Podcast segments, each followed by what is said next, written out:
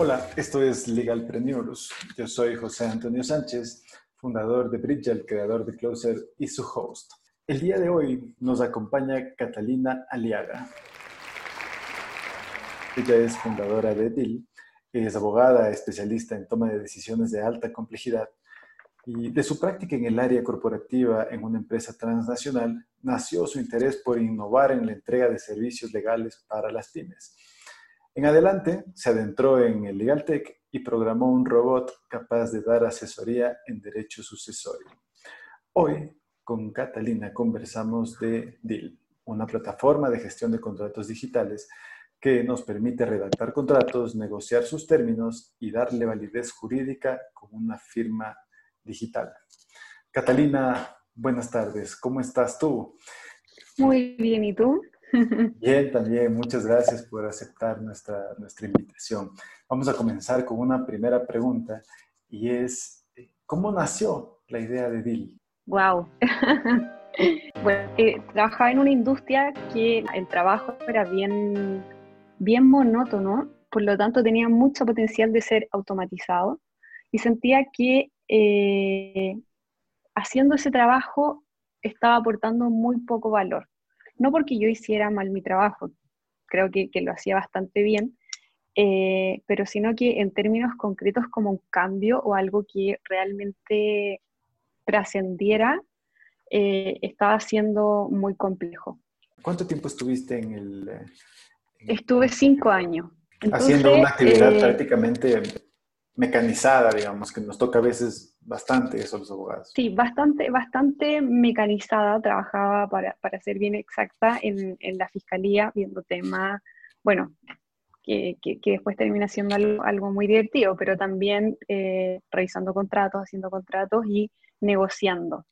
Todo esto de una forma bien rudimentaria, pese a que era una empresa bastante grande parte, de, parte del, del, hacer diario era, era muy manual. Si bien eran contratos muy, muy grandes, eh, sentía yo que no era un desafío, un desafío importante. Em, luego de eso, decidí tomarme un, un, descanso y me fui hacia algo, que, algo muy común eh, para los abogados jóvenes que se toman un año. No sé si ustedes también lo hacen. Totalmente. Eh, Sí, cuando uno termina la carrera, y, la verdad es que yo terminé la carrera y seguí trabajando, entonces no, no, no hice como que di mi examen de grado y ya me fui. Entonces un poco tarde hice, hice este viaje y llegué a Singapur, y Singapur que es la cuna de la innovación y la tecnología. Y a mí siempre me ha gustado la, la tecnología, especialmente la robótica. Y bueno, y vi este mundo que era alucinante, que era el futuro, pero que a la vez eh, era el presente y eh, acompañé a una amiga al médico y tenía que hacerse un examen. Entonces completaron la ficha, no sé qué, ella vive allá, trabaja, se fue por trabajo a vivir allá. Y se sienta en, en una silla, finalmente la, la, silla le, le, mide la temperatura corporal y una serie de, que son, la, en el fondo es la información la típica de la ficha cuando uno va, va a ingresar a algún servicio médico el nombre, lo que siente, la temperatura, una serie de datos. Y luego eso pasó ya como con este preinforme a la consulta del médico. Entonces ahí yo dije, wow, o sea, ¿qué es esto? Finalmente es un robot. Y ahí eh, empecé como a pensar, a pensar, y cómo llevar esto al, al, al, derecho, a lo que hago yo, porque de verdad lo encontré demasiado alucinante. Y eh, me contacto con un amigo que, que, está acá, que estaba acá en Chile en ese momento y le digo, oye, ¿qué te parece si, o, quizás está muy loco, pero ¿qué te parece si hacemos un robot abogado? Como un robot abogado. No, imagínate un robot, pero abogado. O sea, un robot exactamente igual a mí, no sé, a cualquiera, pero que sea un robot. Totalmente accesible, Em, no, no, te contesto, pero bueno, antes, antes de, terminar la carrera, nosotros hacemos algo que se llama em, la práctica en la Corporación de Asistencia Judicial por seis meses, que es una especie de servicio para el Estado que se hace de forma gratuita y es parte del proceso de, titulación. Entonces ahí va, o sea, va exclusivamente gente que no tiene recursos para contratar abogados. Entonces, eh, ¿qué tal si disponibilizamos esto? De pronto no hay tantos abogados y pasa que el tema de consulta eh, no hay hora. Entonces de pronto el abogado podría ya llegarle el problema con, de alguna forma con un preinforme o una preevaluación. Y, y me dijo, mira, mira, qué, buena idea y que no sé qué, pero, es una, pero, pero no, no sabría cómo, cómo hacerlo ni cómo partir, porque además cuando uno parte tiene como mucha expectativa. Me costaba mucho también a mí no había cómo, o sea, no, no, no, tenía idea del cómo se podía hacer. Bueno, también lo conversamos luego con, otro amigo que terminó siendo socio de Bill hoy en día, y ahí ya él, con más experiencia desde el área de la informática, fuimos dando, dándole una forma a esto. Luego eso yo llegué a Chile y estuve ahí todo el verano, porque todo esto estaba, no estaba trabajando. Te conté que antes de irme de viaje había dejado mi trabajo. Ajá. Y eh, hice unos cursos de, modelamiento, algunos cursos de programación muy básicos. ¿En Singapur? Como para entender también. No, no, no, no, acá en Chile, a la vuelta. Ah. Todo esto online. Y ahí empecé a trabajar como con, con, con a, programar este, este robot de inteligencia artificial. ¿Qué curso eh, hiciste? Seguramente a alguien le va a interesar también seguir tu camino. Entonces, ¿te no, acuerdas qué curso fue? Muy, Python 1, cursos de, simulación, software de Atlas TI, simuladores de, árboles de decisiones, etc. Y bueno, y ahí empecé a, construir este modelito, digo, tampoco a construir, a programar duro, porque lo, hice a través de, Watson. Entonces ahí era mucho más fácil, pero también tenía que hacer de alguna forma manual eh, el esqueleto, digamos, de este abogado.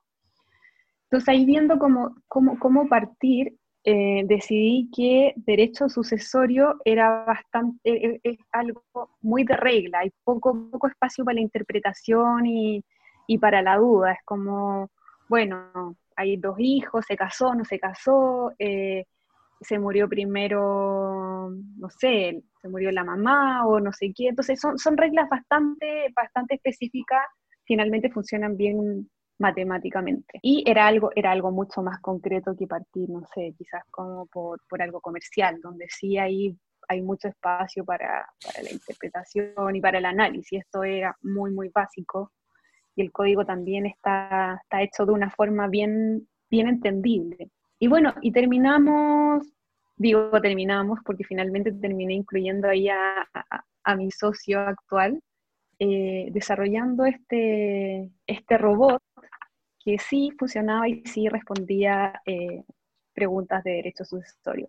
Por atrás ni te, ni te cuento el, tamaño que tenía el, árbol, cruces para allá, cruces para acá, bueno, ensayo y error, ahí, ahí los que son más de programación saben que eh, es muy importante el, el, diseño, digamos, la arquitectura. Esto lo hice yo, así que bueno, era, era, era así, funcionaba, pero, pero era una locura. Y bueno, y luego, y luego vino lo, lo, más importante que fue eh, decir como si esto es lo que quiero hacer, porque cuando yo descubrí esto, se abrió una parte de mi cabeza, un mundo nuevo. O sea, en, en derecho, cuando estuve en la universidad, jamás, jamás hablamos de informática o de derechos de privacidad de datos o, o de tecnología, o sea, absolutamente nada, nada, nada, nada. Entonces, esto fue descubrir algo maravilloso. Claro, a ver, y ahí, llegar, vamos a hacer una primera pausa para, porque quisiera recolectar un poco de lo que nos dijiste, porque claro, de la historia, de la historia que nos cuentas hasta ahora, pues primero creatividad es conectar los puntos, ¿no? Entonces irnos a otro lado, conocer otros paisajes, otras realidades, definitivamente nos abre el cerebro y nos permite conectar los puntos, ¿no? Pensar con una mente más amplia, más abierta a partir de ahí viene el soñar en grande. El, me di cuenta de que se puede hacer un montón de cosas que tal vez me quedaban en ese momento muy, muy grandes. Ese soñar muy grande lo combina Catalina con multidisciplina. Empieza a conversar con alguien, uh informática y demás. Y esa multidisciplina le permite limitar ese sueño que era muy grande para ahí empezarlo a, a dar forma, a hacer algo más, algo más preciso, algo que funcione. Y ese precisamente tal vez es la semilla del emprendimiento como tal, ¿no? Tener algo que funcione. Después que la arquitectura está muy grande, que me demoré, que está mal hecho, desordenado, bueno, pero ya funciona. y eso es muy, muy sí. y finalmente llegamos al paso súper importante que es el, el enamoramiento, ¿no? Entonces me enamoro de esta idea y, empieza, y empieza a trabajar, empieza a trabajar desde allí. Y ahí está, nos estabas contando algo muy, muy importante y es sobre el tema de la educación. ¿no? A los abogados, tal vez en la universidad, no nos cuentan de este otro mundo que para nosotros es tan, tan, tan ajeno. ¿Te parece que hace falta hablarnos de eso ya en la universidad ahora? Absolutamente, absolutamente es algo eh, que, converso constantemente con, con ex profesores o, o, cuando alguien me cuenta que va a estudiar derecho, porque además acá pasa algo, eh, no, no, he estudiado la, la, realidad de Ecuador, pero acá el número de abogados es impresionante, hay cerca de 50.000 abogados activo todas las semanas, se están titulando 400 abogados. Eh, y cada vez eh, se necesitan menos, pero cada vez hay más abogados. Entonces, el, el, abanico de opciones que te muestran es muy limitado y también tus expectativas de pronto eh, no, no, no, no, no, no, hay opciones en el mercado. O sea, pasa mucho que acá se le da un enfoque al, derecho muy comercial, ¿ya? Y entonces como tú vas a salir de la universidad y vas a trabajar en, la, super, en la super empresa o en, el bufete de abogados que tiene 80 años con, el apellido de un presidente. Pero la verdad es que eso eh, pasa, pero, pero no, no mucho, porque no, porque el sistema también está hecho de una forma para, para que cueste mucho entrar. No, no porque haya, no, no, no porque no, porque, porque, está, porque esté autoimpuesto, sino que el sistema del abogado que entra hoy día y que está con la esperanza del día de mañana ser un asociado, eh, es un sueño que, que, que, es muy difícil de que lo deje. Entonces, generalmente los abogados trabajan 30 años en la misma oficina. Entonces, ahí el, el, el, cupo es no es tan amplio. Eh, y luego tenemos la, la, las especializaciones clásicas, que no sé, derecho penal, derecho de familia y así. Y es bien poco diverso. Entonces, creo que el, los desafíos, o sea, yo creo que el, el, abogado que se necesita hoy es justamente el ex abogado leía el otro día un artículo muy interesante, que va a ser un híbrido, un híbrido de una persona que sabe tecnología, que no tiene que saber programar necesariamente, pero que sí tiene que tener algunos conocimientos, que va a saber del derecho, pero el derecho va a ser una herramienta más, no va a ser lo principal, no me van a contratar a mí por ser abogado, me van a contratar probablemente por ser un ingeniero que sabe además de derecho, ¿ya? porque eh, es lo que está pasando y, finalmente es lo que va a pasar acá también en Chile. Acá no, no, no les gusta mucho, bueno, cuando yo digo esto, pero, pero es lo que ha pasado afuera y es lo que va a pasar. Sí, tú mira, mira las, las grandes consultoras, Accenture, McKinsey, eh, tantas consultoras o, o, servicios que son de contabilidad que terminan también tomando mucho espacio del, del servicio legal, del, del, área jurídica. Entonces, creo que el, que, el abogado, el, el, que renuncia hoy a ser el abogado clásico, tiene la opción finalmente de convertirse en, en, el abogado real del siglo XXI y qué es lo que necesitamos. Claro, absolutamente otro mercado laboral allá, ¿no? Entonces, ahí sí se te abren un montón de posibilidades. Y ahí se te abre, sí, y en todos lados. Entonces, yo creo que los abogados es tiempo que, que dejemos el, el maletín y que nos saquemos el terno y nos pongamos unos pantalones cómodos, unas zapatillas cómodas y seamos lo más smart y, y abiertos y también la, el, el, ejercicio clásico ha sido, ha sido una condena, o sea, cuesta mucho que acá alguien, que tú digas, un abogado, tengo que hacer un tema legal, tengo que buscar un abogado, a la gente le duele la guata, entonces no hay por dónde, es terrible es terrible. Y, Pero es, una super oportunidad, es una super oportunidad de mejora, ¿no? Porque claro, mejorar ese servicio, solucionar es el problema y ahí tienes un campo totalmente abierto de, sí, nuevas, absolutamente. Pues bien, volvamos a nuestro, a nuestro camino. Es muy rica la conversación, pero nos vamos desviando de la historia principal, que era ¿qué pasó después del robot? Ah, bueno, ¿qué pasó después del robot? Voy a, voy a tratar de ir más rápido. Después del robot me di cuenta que el robot ya existía y que ya existía hace mucho tiempo y que además ese robot era un super robot que trabajaba en una oficina de abogado en Estados Unidos, que tenía su propio sueldo y a la cual habían invertido miles y miles de millones de dólares. Y había mucho trabajo detrás de eso. De eso me di cuenta. Eh, suele pasar que uno cree siempre que, ha descubierto algo, pero no. hay, que, hay, que, hay que ver para, ver que uno siempre viene más atrás.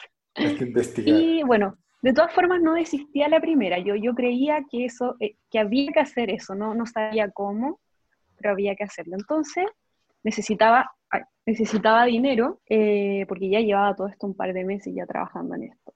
Y mi socio me dice, mira, eh, ah, porque dijimos, bueno, veamos como todos los programas y, todas las formas de levantar capital. Me dice, mira este, pero, pero cierra en tres días, una cosa así, que era el que era Startup Chile, el, programa TSF, que es un programa maravilloso enfocado en mujeres con, con emprendimientos tecnológicos de alto impacto. Solo mujeres. Eh, eh, eh, tiene, tiene su, su enfoque social y, bueno, y ahí también hay un tema que podemos también hablar, pero no me voy a desviar. Y bueno, y dije, postulemos, porque si no, si no, no importa, filo, la forma, o sea, lo hacemos. Y, y, yo me iba a Canadá además, entonces teníamos dos días, ni siquiera teníamos los tres días. Y había que hacer todo un video, grabar, bueno, esto fue una, fue una, fue una locura, pero, pero tampoco fue tan, tan minucioso, fue de mucha improvisación. Ese fue tu primer pitch. mi primer pitch, que nunca había escuchado de la palabra pitch, ¿qué es el pitch? O sea, no me gustaba para nada. Y nada, estaba grabando el video y había, llegó como un camión de no sé qué, con música, no sé, todo un desastre, pero bueno, mandamos el video, mandamos la forma y estaba en Canadá y me llega un correo donde dice que eh, había pasado la etapa de la entrevista. Wow. Y bueno, finalmente la entrevista después que había sido seleccionada en el programa. Así que, bueno, luego volví a Chile y ya, y ya partí, partí en el programa, también con, todavía con esta idea de este robot, de esta inteligencia que iba a democratizar el acceso a la justicia y que no sé qué, por la gente que no tiene recursos y bueno, y todo eso que, que, es cierto. Eh, y ahí tuve mi, mi, primera reunión con, con, la gente de aceleración y no sé qué. Y yo también soy súper matea, así que yo también sabía lo, lo, lo, que estaba buscando y también la cantidad de recursos que necesitaba, no solo, no solo recursos financieros, sino de recursos conocimiento, o sea, capital humano hablo, eh, para que esto realmente fuera lo que, lo que yo quería que fuera. No quería que fuera un chatbot, no quería que fuera una interfase de WhatsApp o una interfase no sé si se pueden decir nombres de, de cosas. Por supuesto. Eh, no quería que fuera una interfase ni, ni, un chat que ahora están tan, Yo realmente quería que fuera una inteligencia artificial en su más puro, porque bueno, algunos me pueden decir, bueno, pero el chat también tiene. No, yo quería que fuera que fuera yo, pero hecho robot, o sea, o yo o cualquier otro abogado, o sea, totalmente eh, independiente, autónomo. Claro, ¿qué tan importante fue para ti allí estar en un proceso de aceleración? ¿Qué tan importante? Bueno, me transformó, eh, porque, porque además todavía estoy en un proceso de aceleración. Es como el viaje del emprendedor finalmente, es, muy, es para validar ideas. Entonces, creo que es un proceso muy importante y que todos los emprendedores deberían, deberían antes de, partir ya, digamos, con, levantando capital más duro, eh, primero pivotear este, esta idea y, sacarla rápidamente, bueno, como, como, como, hacemos todas las startups. Pero, pero hay que ir como con esa, con esa mentalidad de que probablemente, no, ni siquiera es la mentalidad de que probablemente tienes que ir con la convicción de que lo que llevas hoy no va a ser de ninguna forma lo, lo, del mañana o con lo que vas a terminar. O sea, creo que eso es muy importante para tener un, un, emprendimiento exitoso. ¿En qué, ¿En qué momento tú ya estuviste segura de la cantidad de dinero que necesitabas para llegar a tu siguiente milestone, a tu siguiente meta?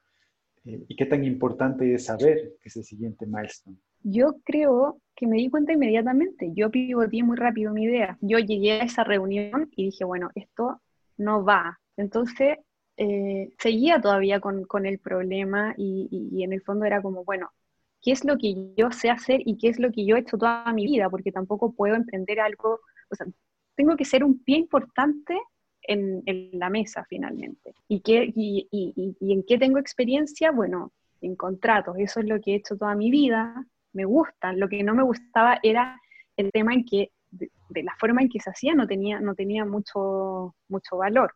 Pero en el fondo, crear tú un acuerdo desde cero es algo, es algo por lo menos que a mí me entretiene. Eh, no sé, quizás, quizás a ti no, sé.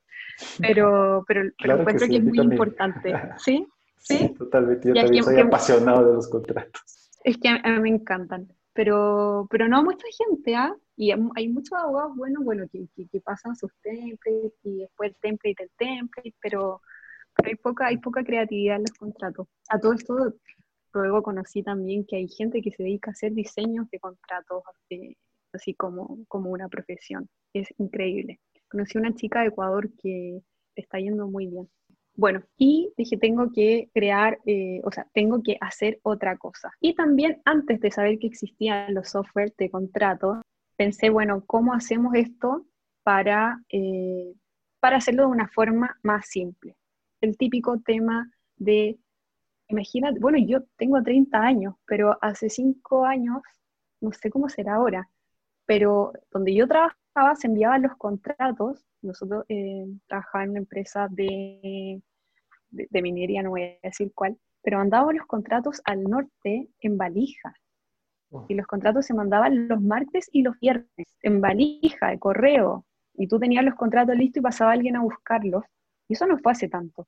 Y luego los contratos venían firmados en la misma valija de vuelta y la valija tenía un hilo, bueno, me acuerdo, me acuerdo perfecto. En muchas partes de Latinoamérica sigue siendo exactamente igual, ¿no? Eso no ha cambiado. Imagínate, no, sí, e, es, es, increíble, por eso yo te digo, esto tampoco fue hace tanto tiempo. Entonces, se me ocurrió este tema de hacer el, la digitalización de contratos, pero tampoco quería que fuera una forma, que fuera un tipo. Entonces dije, bueno, ¿qué tal si le engancho el asistente legal?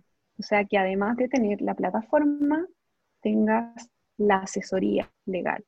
Entonces, fui a, fui a, a varias reuniones, no, no, con la expectativa de, de vender la solución, eh, sino que para ver que, si se ajustaba a las necesidades de la, de la empresa o feedback finalmente. Y me pasó mucho, yo creo que todas, no, no me acuerdo una que me haya dicho que no, decía, mira, me encanta, necesito eso, pero eso es muy lindo, muy interesante, pero no lo quiero.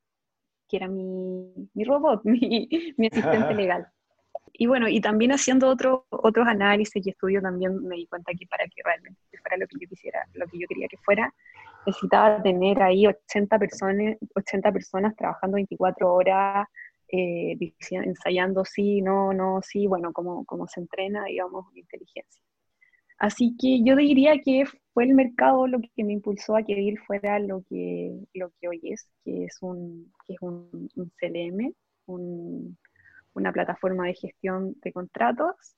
Y, bueno, y así, así surgió DIL, ya llevamos un, año y medio, yo creo que del año y medio ha sido un año, tres meses de, desarrollo del software.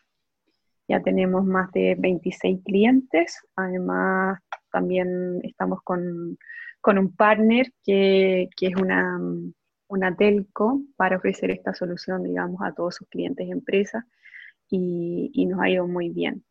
¿Cómo has sentido este proceso de ir adquiriendo clientes y de juntarte con gente y demás desde el ser mujer como tal? ¿no? Porque, y creo que lo quisiste topar en algún momento cuando dijiste el tema de la aceleración del S-Factory. Claro, tenemos, vivimos definitivamente una sociedad con una preconcepción y un desvío machista que nos envuelve, ¿no? Eh, ¿Alguna vez sentiste tú eh, esa discriminación de alguna manera? ¿Y cómo la, cómo la enfrentaste? Sí, sí, sí, sí. pasa, pasa siempre. Eh, sobre todo en el, en el, ambiente legal, es súper es violento. Y es más violento también en el, en el, en el legal tech.